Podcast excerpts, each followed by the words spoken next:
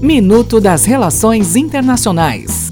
Olá, aqui é Adélio Araújo e essas são as notícias de hoje.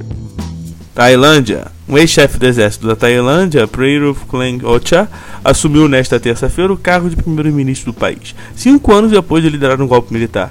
Junto com ele, juraram fidelidade ao rei 35 novos membros do gabinete de governo. Parlamento Europeu. O Parlamento da União Europeia confirmou nesta terça-feira o nome de Ursula von der Leyen como presidente da Comissão Europeia, equivalente a um órgão executivo do bloco. Primeira mulher a ocupar o cargo, ela toma posse em 1 de novembro para um mandato de cinco anos, substituindo o luxemburguês Jean Claude Juncker. França.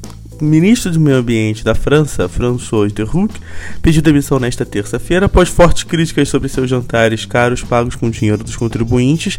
Em comunicado, Huck disse que estava sendo vítima de um linchamento midiático. Membros do partido de Emmanuel Macron temiam que o escândalo reforçasse as críticas de quem acusa o governante de ser o presidente dos ricos. Até o próximo minuto. Enquanto isso, aproveite mais conteúdo no portal seire.news.